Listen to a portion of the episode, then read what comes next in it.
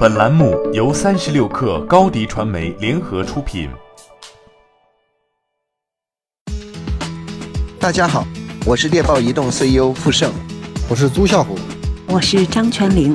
大家好，我是创始伙伴周伟，推荐您收听八点一刻。我是三十六氪总裁冯大刚，八点一刻开播两周年，互联网人的资讯早餐，推荐你收听八点一刻，在这里听见未来。八点一刻，听互联网圈的新鲜事儿。今天是二零一九年五月十七号，星期五。您好，我是金盛。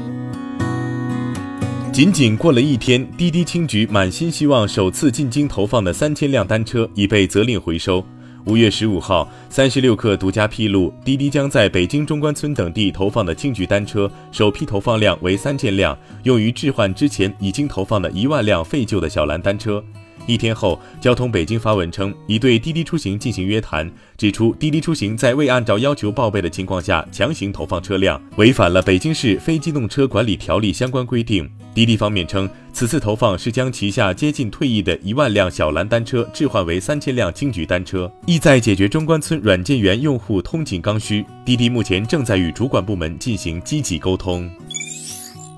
网约车市场又迎来新玩家，这次是新造车企小鹏汽车。小鹏汽车宣布，旗下有鹏出行平台在广州上线试运营，定位于专车服务。小鹏出行投入运营的网约车为二零一八年上市的电动 SUV 小鹏 G 三，但区别于交付给落定用户的常规版，在智能人车互动方面会加入网约车出行的定制化场景，具备行程分享功能和驾驶行为智能检测等。与原有的车主兼职司机模式不同，有朋出行的司机都是专职，上岗前需接受专车行业标准规范的定期职业培训。目前，小鹏网约车服务的使用平台为有朋出行 App，于五月十五号上线应用商店。新发布的《交通运输新业态用户资金管理办法》试行规定，汽车分时租赁用户押金最长退款周期不应超过十五个工作日；互联网租赁自行车用户押金最长退款周期不应超过两个工作日。对此，ofo 小黄车方面表示，管理办法是维持共享单车行业稳定发展的关键举措，也是推动行业继续向前的重要一步。我们将尽最大努力，积极配合落实最新政策，为用户负责，为社会创造更大价值。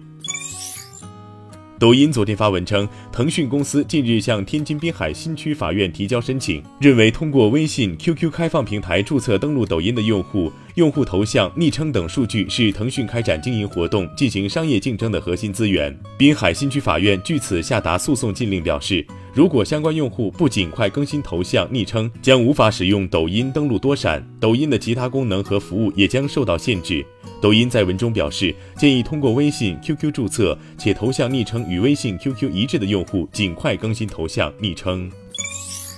喜茶北京首家热卖店近日登陆五棵松华西 Live。喜茶热卖专注于喜茶茶饮加现场烘焙软欧包，于二零一七年三月二十五号在广州开出第一家门店。此外，喜茶本次还推出了多款北京限定的产品，与姥姥家联名推出的懒龙包、京酱肉丝包、芋泥椰香和紫米紫薯口味的驴打滚、桂花冰淇淋、驴打滚冰淇淋，以及融合了二锅头与茶饮的饮品等。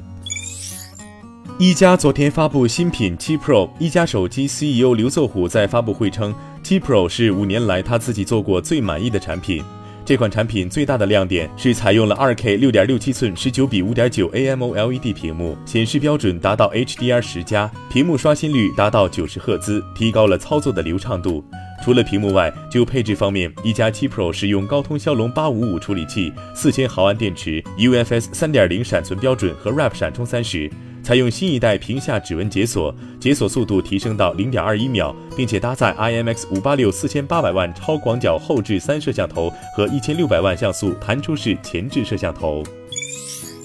财富中文网发布二零一九年财富美国五百强排行榜。整体上看，今年的上榜门槛较去年稍有提升，为五十五点七五亿美元。在今年的榜单上，沃尔玛连续第七年蝉联榜首，石油天然气巨头埃克森美孚位居第二，苹果公司重回第三位。它仍是美国五百强中最赚钱的公司，盈利达五百九十五点三一亿美元，同比增长了百分之二十三。亚马逊首次进入前五。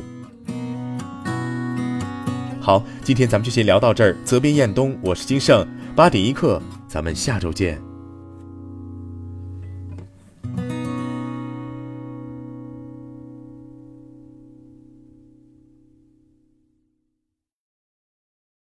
欢迎添加小课微信，微信 ID 是 s u p e r 三六 k 二 super 三十六课，